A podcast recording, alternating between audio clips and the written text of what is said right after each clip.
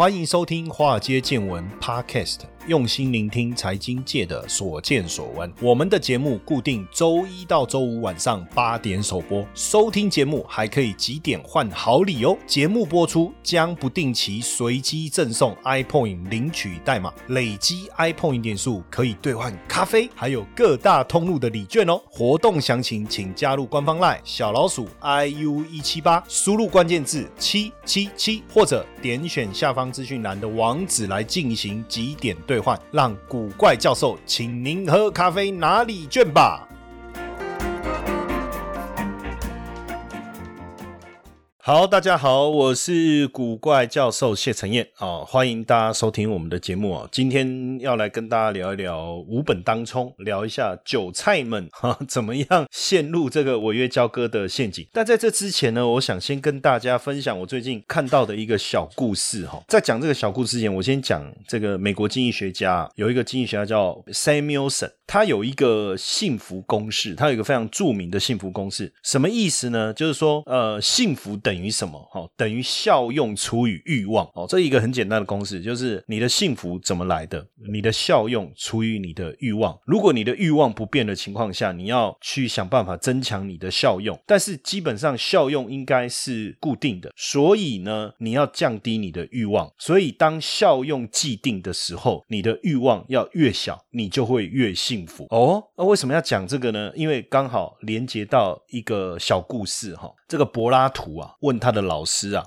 苏格拉底，什么是爱情？哦，我也不知道。柏拉图会去问苏格拉底什么是爱情吗？一开始的时候，我在想这件事情，可是我没办法验证，因为我没办法去问柏拉图，我也没办法问苏格拉底。你们真的懂爱情吗？你会去想要了解爱情吗？啊，我不知道。哦，反正这个故事就是这样套用的哈。那总不能说哦，阿关问谢承彦什么是爱情，这个好像怪怪的。但是柏拉图问苏格拉底什么是爱情，好，这样好像比较吸引人了哈。那苏格拉底就说：哦，你。先走到这个麦田里面去，好不好？我在问你爱情，我在跟你讲海洋，你在跟我讲浴缸，我在跟你讲筛子，你在跟我讲棋子。我今晚猛力下面是爱情，你给我要去麦田。去麦田干嘛？里面会有裸女躺在那那边吗？当然不是。你去摘一颗麦田里面最饱满、最好的麦穗回来，但是有条件，只能摘一次，而且只能往前走，不能回头。所以这个柏拉图真的是好学生呢。如果以前我们的老师这样跟我讲啊，我才鸟他嘞，对不对？我看到了我就摘，摘了我就放到口袋，我可能还回头走，因为后面没有比较好的，我再回头再去摘。所以像我这种就是就是老师眼里面的那种坏学生嘛，哈，哎，但是他真的很老实哦。这个柏拉图就往前走。走也不回头，然后呢，走到最后面的时候，两手空空走出了这个麦田。那苏格拉底就问他说：“哎，这个麦田这么这么大啊，这么多漂亮的稻穗呃麦穗啊，你怎么空手而回呢？”啊，这个柏拉图说：“你不是说只能摘一次吗？然后你又说不能走回头路啊啊，所以我有时候到后面发现前面那个比较饱满，而且比较好。可是因为我觉得后面应该会有更好更饱满的，我就没有摘啊。走到最后面的时候，发现什么都没有拿得到哦。”苏格拉底就跟柏拉图说：“没错，这就是爱情。靠，这样也可以哦，这就是爱情，什么意思呢？啊，好难懂，对不对？好。”那当然，柏拉图这师徒两人呢，一天到晚都是在聊男女关系啊。因为柏拉图就问苏格拉底说：“什么是婚姻呢？”哦，那这个也蛮悬的，就是苏格拉底是这个两性专家吗？我不知道，但不知道为什么柏拉图要问他什么是婚姻哦。所以这个故事好像也蛮烂的，对不对？那我还在这边念给大家听。好，不管，我们就继续读下去哦。那这个苏格拉底就跟柏拉图：“你到树林里面去，好不好？砍一棵全树林里面最大最茂盛的，要最大最茂盛的哦，好不好？来当做圣诞树。好，但是还是一样，只能砍一次，然后也不。”能回头，知道吗？OK，好，没问题。那柏拉图就照这个苏格拉底的要求到树林里面，哎，没多久就带了一棵树回来。哦，这这一次不一样喽，叫他去麦穗里面找麦穗，就什么都没有带，就空手而回。哎，这一次叫他去砍树，嚯，就马上就砍回来。哎，结果一看啊，这棵树啊，那叫普通啊嘛，嘛是做大张的呀，但是嘛不是讲假败啦，吼啊，你怎么？么带这个树这样？按哦，不是跟你说要砍一棵最大最茂盛的吗？他说哦，因为上一次哦，我去麦穗的时候，我我到最后什么都没有，所以这次哈，我刚开始也很谨慎，但是走到一半的时候，我想一想，这不对。如果哈，我又跟上次一样按拱拱哦，可能最后也是两手空空。所以我我看到这棵树啊，反正也不太差啊，就把它砍下来就带回来了，好不好？要不然错过什么都没有啊。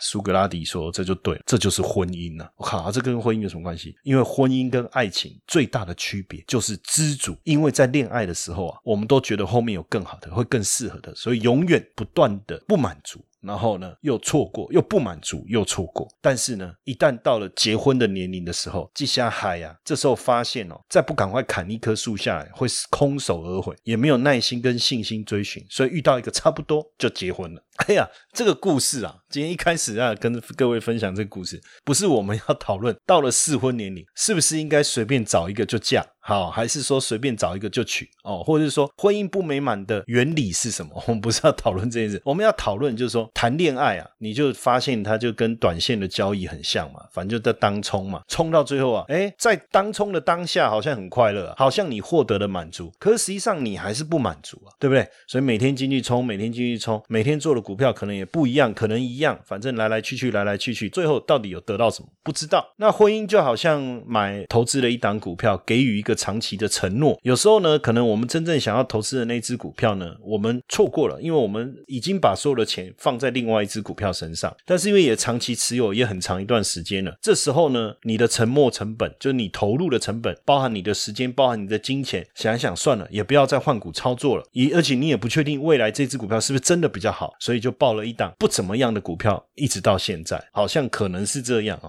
聊一下这个故事啊，当然也是为了顺应今天的一个主题啊，哦。今天在讲当冲嘛，那当冲呢？呃，最近这个很多网友啊晒了他的这个交易的对账单哦。有一个网友在低卡就贴说，他去年十一月跳到这个股海啊，本金十万块来做波段了。那到了三月就赚了二十万，这真的蛮厉害的。而且通常其实这个我年轻的时候差不多也是这种概念啊，就是说因为你很很很容易很轻松用一些些资金就赚到了，算是还不少的钱。我那时候在念研究所的时候，我那时候有奖学金，然后我又当。那个助教，所以我一个月就两万块的那个奖学金，就一个是不用做事就可以领的，另外一个是要做事，我就一个月领了两万。那你想一个月领两万，一学期嘛，好，寒暑假是没有的，那所以大概四个月也领了八万，那一年大概可以领到十六万。可是你看，如果假设我随便做个股票啊，钦差琼姐这样子，哎，就可以赚到二十万的时候，你你会觉得说做助教做的要死，然后做那么多事情，忙进忙出的，好像做股票。这件事情比较好，那时候我也是这样啊，我也觉得说我就是股神啊，巴菲特。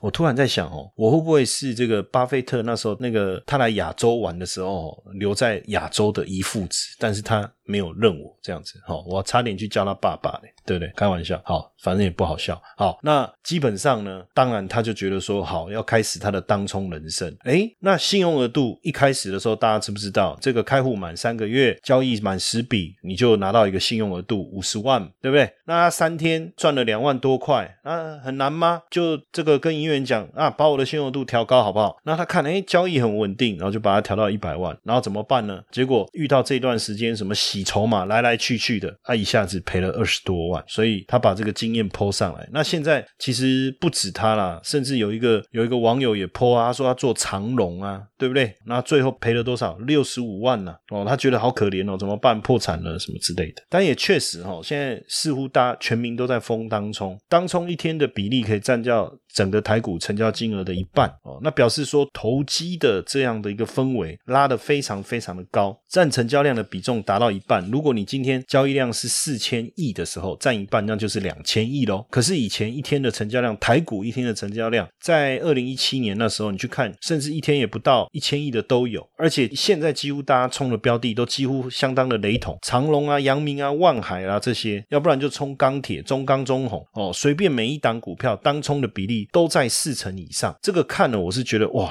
怎么真的当冲变全民运动？当然有人，呃，我今天不是一个假道学家，我也不是要来跟你讲当冲好或不好。其实我是支持一个一个股市一定要有当冲的制度，本来就是这样嘛。对不对？那你说我有当冲的制度，那你要把它拿来做短线，每天冲来冲去，那是这个人的选择啊。因为一个完整的金融市场，你本来就要有多样化的工具去给大家使用嘛，要不然你你如果只有股票没有期货，怎么对冲？没有选择权怎么对冲？我可以对冲，我可以做套利，我可以去做各种交易的组合，基本上它的目的就是要让我们的股票市场更活络，那政府的收入也更高。也没什么不好，税收更多也没什么不好。很多人是骂当中骂到这个狗血淋头，说啊，你这个就是你不应该有这种制度。但是我这样讲哈，这个我问你哈，便利商店上面有没有烟，有没有酒？有嘛，对不对？那我把烟酒放在上面，我不是叫你喝到死，我也没有叫你抽到死啊，没有人啊，那都是大家自己的选择。当冲是不是赌博？当冲是不是赌博？基本上那就要看你对赌博的定义是什么。所以我觉得当冲前你还是要有正确的心态啦。我们不用把当当冲妖魔化，当然你说各种交易的工具、多元化的工具当做避险的工具，当然有的人就选择说，我今天买进，今天卖出，我就是无本当冲啊，我觉得无所谓。但是呢，你要知道当冲的风险是什么？因为《镜周刊》镜就是镜子的镜啊，哈，《镜周刊》呐，哈啊，那前一段时间也访问我这个议题，那我我的态度也是，我就说这个 OK 啊，我觉得没有为什么不能给人家当冲，但是我们要知道当冲的风险，因为大家刚开始做的时候，就是买了就涨，买了就涨，好像。也没有去想说先卖后买这件事情，甚至我我相信很多人搞不好不知道说有的标的可以先买后卖，不能先卖后买，甚至有的人也不知道说如果我买了以后最后一直跌冲不掉怎么办？Hello，各位粉丝们有福喽！对于比特币投资有兴趣，但是却不知道从哪里开始吗？现在呢，我们推出比特币体验营，免费提供大家线上报名参加，透过实物操作。来带大家体验比特币的投资方式，简单几个步骤就能开始自己投资比特币，这种免费又能学到薪资的好康，千万别错过哦！周二晚上八点半到九点半，一个小时的线上直播，带你一同前往比特币的新世界。立即加入官方 LINE 小老鼠 iu 一七八，输入关键字 BTC，取得报名链接，还可以免费取得比特币的教学懒人包。想学习就快行动吧！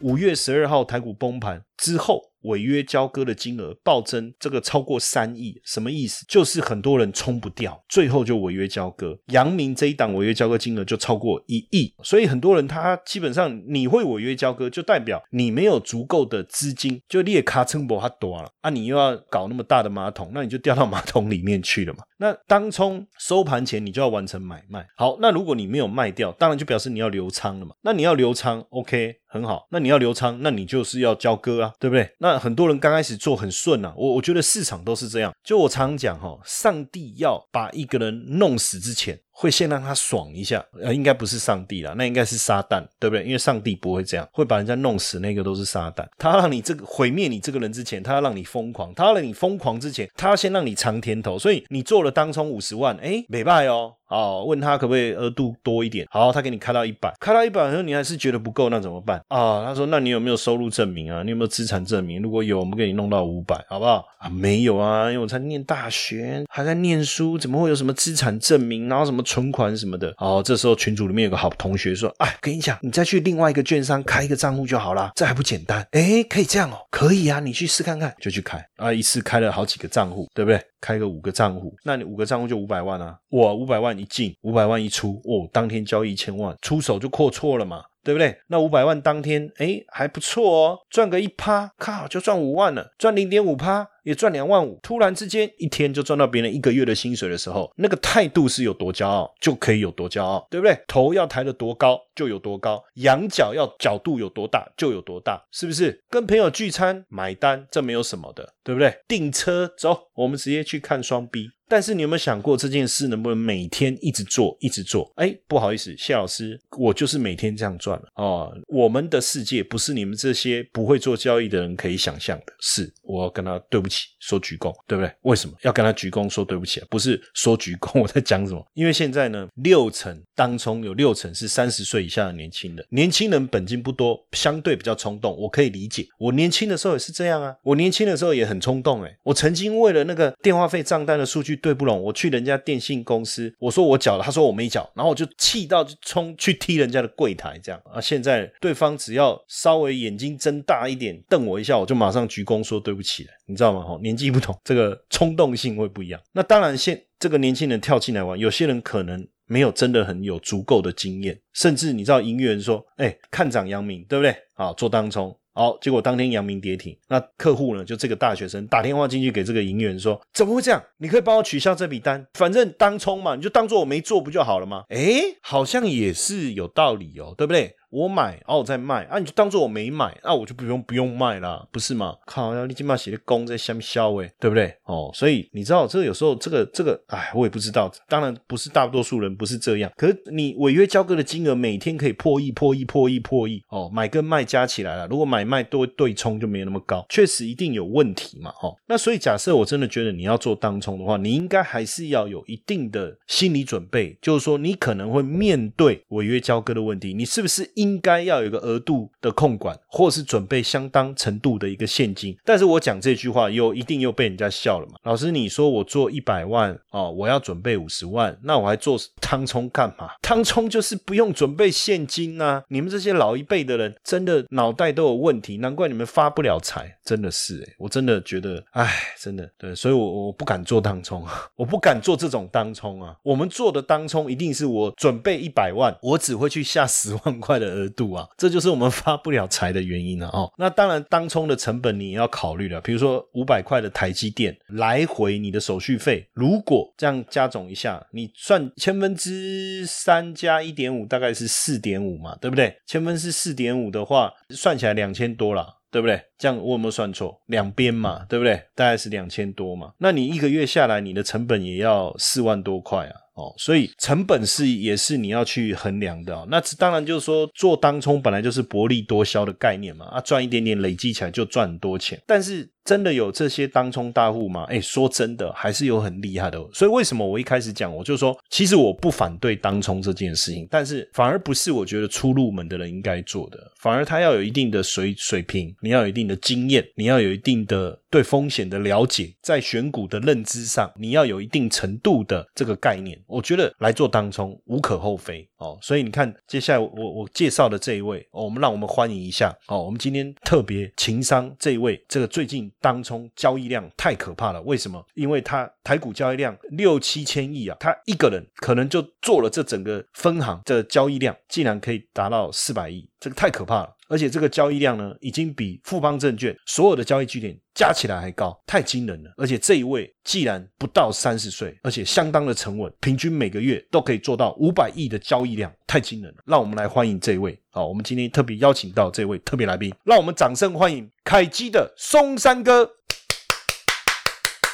好，当然不可能邀请到他，好不好？想太多。当然就是说，这个金周刊有讲过他的故事啊，这个戏剧化的演出一下。当然，因为现在像这种这个传奇人物也越来越多了啊，其实也不止这样了。因为二零一七年四月的时候，立法院通过当冲的正交税减半。那当冲的正交税本来是。那，就是我们交易股票就千分之三嘛，减半就千分之一点五，对不对？那又一直延，一直延，反正当然第一个当中的税率减半，对于交易量有帮助，对于政府的税收有帮助。但我觉得最主要还是因为主笔交易的施行啊，你才能快速的买进跟卖出嘛。那这些其实都有很多制度上的帮助啦。那当然问题是就是说，当冲到底是春药？还是促进股市的推手，我我告诉各位，也是春药，也是促进股市的推手。为什么呢？其实当时证交所有出一份报告哈，这个报告的内容啊，我我独家拿到，我跟各位讲一下哈。其实就这个你听了，你也是会有点生气了哈。但但事实就是这样，当冲能够促进股市交易的热络，这个是没有错。但是实际上，当冲其中一个更重要的事情是什么？证交税收入的增加。哎，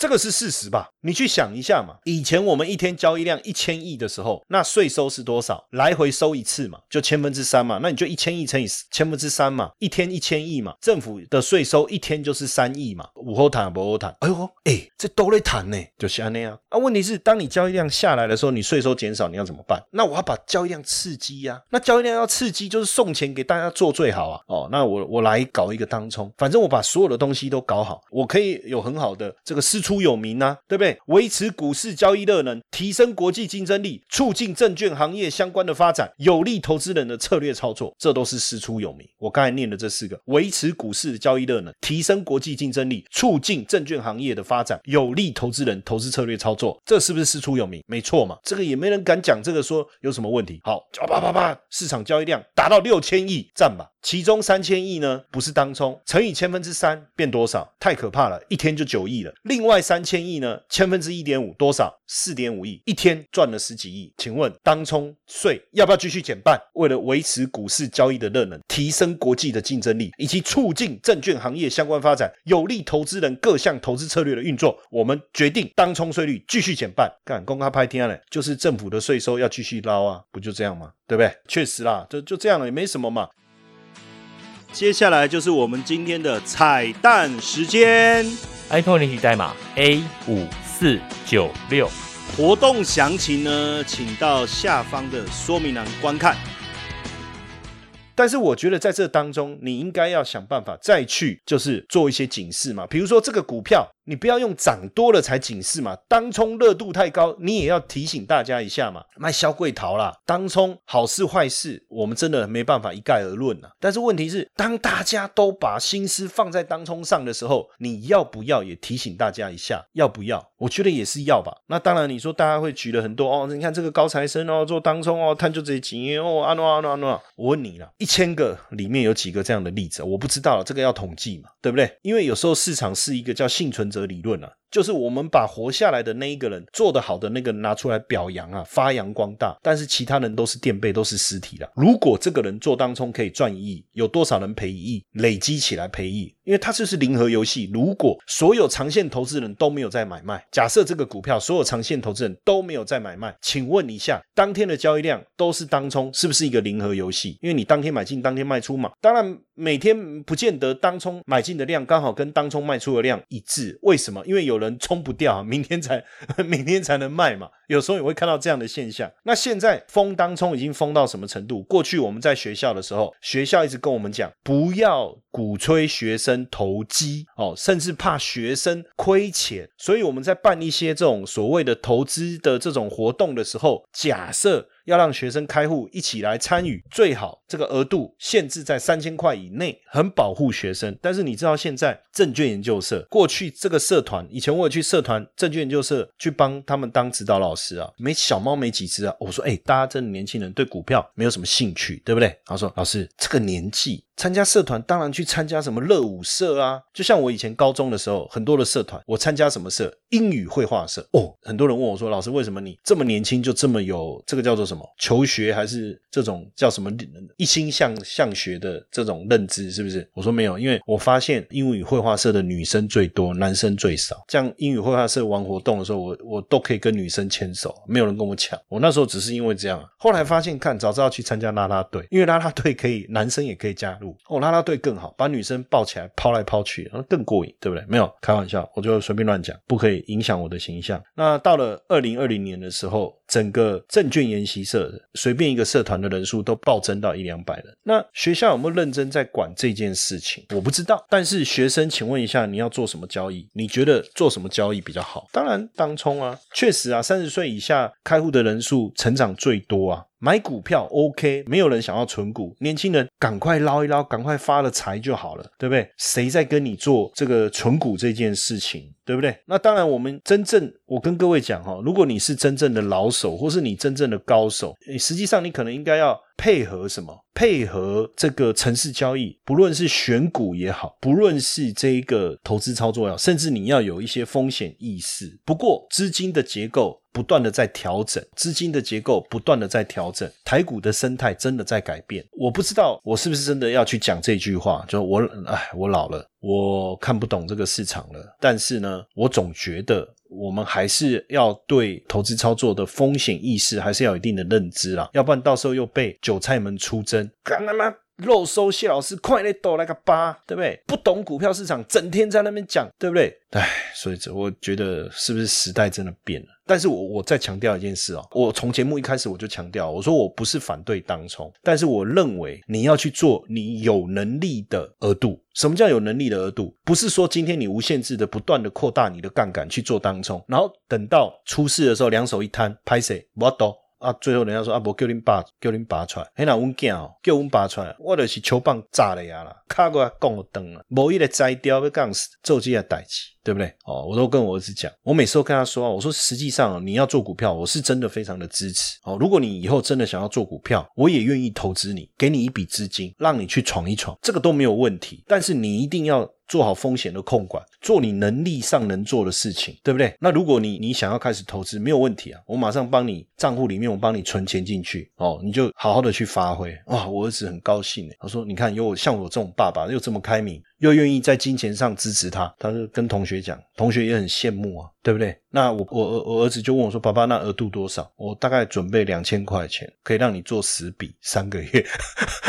那我再后会代起。对，温老杯嘛，不老金哦啊，公哈贼，对不对？好，那当然，甚至有很多人想要做当冲的时候，呃，很多人也会问啊，说那哎，那当冲我要看什么？我我连 K 线都不会看，可不可以做吗？对不对？实际上，如果你今天你都没有做好准备，我说真的，那肯定很惨。你只是觉得说呃，大家在做什么就跟着做。我觉得赔钱那是必然的啦，赔钱那是必然的。所以我觉得你如果要做当冲，你还是要有一个正确的心态，了解当冲的本质，没有错。我们不需要把当冲妖魔化哦。我一直讲各种投资工具。就是要保持交易的多元性，因为我们这 我自己也在做当中啊，我们也在做，比如说我们在做指数的啊，做货币市场的，做比特币啊，我们也在做啊。但是我们有一定的步骤，比如说数据公布，我们知道数据的公布会影响市场的变化，我们会去做。那比如说恐慌指数突然之间攀高，我们知道市场会不稳定，我们会去做。那我们做的当冲又不太一样，因为大部分人做的当冲买进低买高卖了，或是高空低补。但是我做的当冲是什么？我也买也卖啊，我两边都错哈，你一定会觉得匪夷所思。但是我知道我这个操作的一个逻辑，它的风险在哪里，它的胜率是怎么样？你说又买又卖，对啊，我同时看好也同时看跌啊，那它总会跑一个方向出去吧？那只要它方向对了那一边，我就让它继续跑；错的那边，我赶快赶快停损。请问一下，这样子长期下来会不会赚钱？逻辑上是会，对不对？当然我们也自己实物的操作也操作了很长一段时间，我们也也跟很多同学分享。这样的一个操作方式了哦，所以只要你有方法，那你又控管你的风险。今天你你拿一百万出来做，你把一百万通通 all in，还是说把你的杠杆拉到五百，这就傻了嘛？我一百万，我我只拿十万块出来做，我的风险我把它控到十，控制在十万块。那如果我这一把真的都错了，我我最多最多我的损失就是十万块，我可以这样做几次？我可以做十次嘛？那如果做了十次我都赔光了，认了嘛？你要有这样的一个的一个逻辑的认知啊，要不然最后你就落入了什么违约交割的陷阱，对不对？那真的违约交割会不会有问题？大家知道违约交割的时候会有法律上面的一个风险，不是没有的，不是没有的，因为很多人就觉得说违约交割就违约交割啦，可是当你违约交割的时候轻一点。当然就罚违约金啊，那这也就算了，就罚钱了事，对不对？那重一点呢？你的交易账户被拒绝往来，那其他。券商也不让你，他说没关系啊，我再用别人的名义来交易，反正觉得 OK 就 OK。但是更严重的，如果大他们认为你影响到市场秩序，主管机关那会不会面临到刑事的责任？对不对？这个我觉得都要特别特别注意，因为证交法第一百五十五条第一项第一款哦，老师你你连法律吗？加油，没有了，我这是照着那个法条念的啦，好，我我记不起来了哈。他说在证券市场上你交易这个股票，那如果不履行交割，足以影。影响市场秩序。好，那问题是什么叫足以影响市场秩序？对不对？法律的解释就看法官了嘛。好，一同法第一百七十一条第一项规定，得处三年以上十年以下有期徒刑，得并科新台币一千万以上两亿元以下罚金。哎呦，当然。应该 不至于了哈，但是说真的，如果严重，对不对？拿出来吓一吓，大概也尿了整片裤子了。所以我觉得也不要忽略这个可能违约交割的一个风险啊。那你说市场这么好做，我跟你讲啊，美好的日子哈不是永远都存在了，美好的时光总会过去了。所以我觉得。交易的方式跟你能不能快速致富，这是两件事。虽然谢老师也在做当冲，我们杠杆做的很大，我们做 turnover 非常频繁的交易，但是我们也做长期投资啊。而且我一直跟大家讲，我们比例分配的很好啊。长期的投资百分之七十、百分之八十、百分之二十、百分之三十去做高风险的投机的操作，而且我们也认知的很清楚，我们没有，我们不是要快速致富，不是，我们只是希望能够保持一定的资金的流动性，所以这个我觉得还是要要要有一定的认知啦，哈。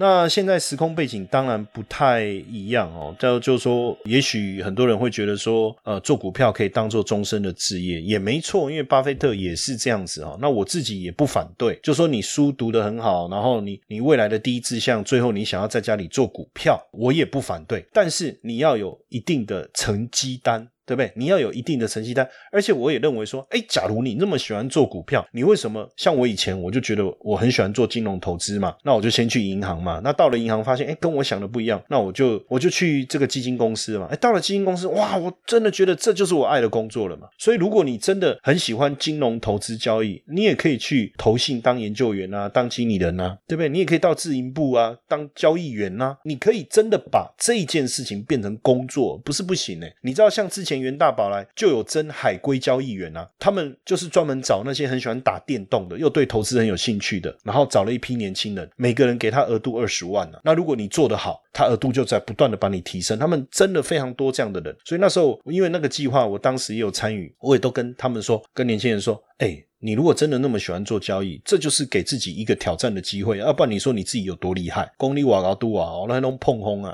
对不对？而且当然就是说，年轻人每个年龄的阶段，当然对交易有不同的思维跟想法啦，跟态度啦。我我我我都觉得 OK。但是我今天这一集不是要来骂这些做当冲的哦，不要误会哦，也不是要调侃，都不是。我只是要告诉大家说，在交易当中的过程当中，你还是要有一定的基本功。哦，你要有基本功，你要有交易的 SOP，你要对操作的过程对做到什么程度。错，你要做到什么程度？你而不是就是无限上纲的，不断的去增加你的交易金额。在你对的时候，你也是无限上纲；然后错的时候，你也不知道怎么去处置，那这样就不行了。那因为呃，我觉得最近市场的变化也非常非常的大。像这个呃，诺贝尔经济学奖得主啊，叫 Robert Shiller，Shiller，就是说他现在也觉得说，投资人啊，在美国也是啊，哈，就大家都炒作的心态很像西部蛮荒时代。你知道西部蛮荒时代是怎么样？就石头丢出去啊，丢到多远啊？那个距离以内的土地都是你的嘛？不就这样吗？那时候嘛，那他也觉得说房市、股市，哦，这已经有泡沫的这种现象了，大家要小心。而且呢，最近有一个专家呢，这个是管理八亿美金，其实八亿美金没有很多啊，人家那个那个达里欧那一千多亿美金的都没在讲话了，但是没关系啦，哦，但是他至少他这一篇被大家拿来大幅报道。其实八亿美金真的没有很多，八亿美金就两百四十，现在还不到两百四嘞，对不对？两百多亿台币的基金金算多大咖？啊？但是他就讲说，他警告，从五大迹象来看，只要联总会升息，就会戳破泡泡。废话，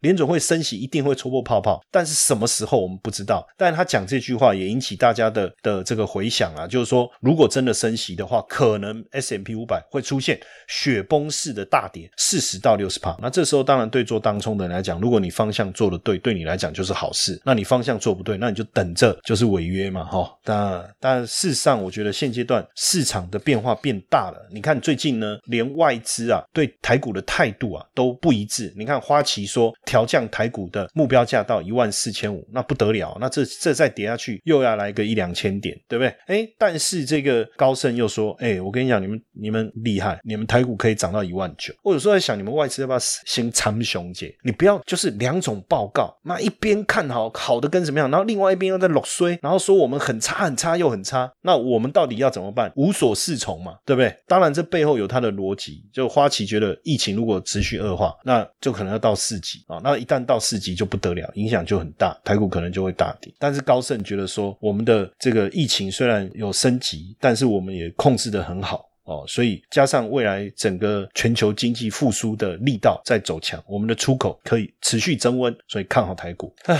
但是我就想，看法是看法，做法是做法啊，所以操作上大家还是留意一下交易的一个风险。当冲不是不好，在市场不稳定的时候，或对方向不确定的时候，短线的交易可以避开长期持仓的不确定因素的风险。但是呢，基本上这种现股当冲就是拉大杠杆的一个操作模式，大家还是要注意。一下，在交易过程中可能产生的问题。好不好？我也是提醒大家，那希望大家也不要因为这样就出征我，好不好？哦，当冲主也不要因为这样就出征我，因为毕竟我也是站在好意嘛，站在一个一个友善的出发点，好不好？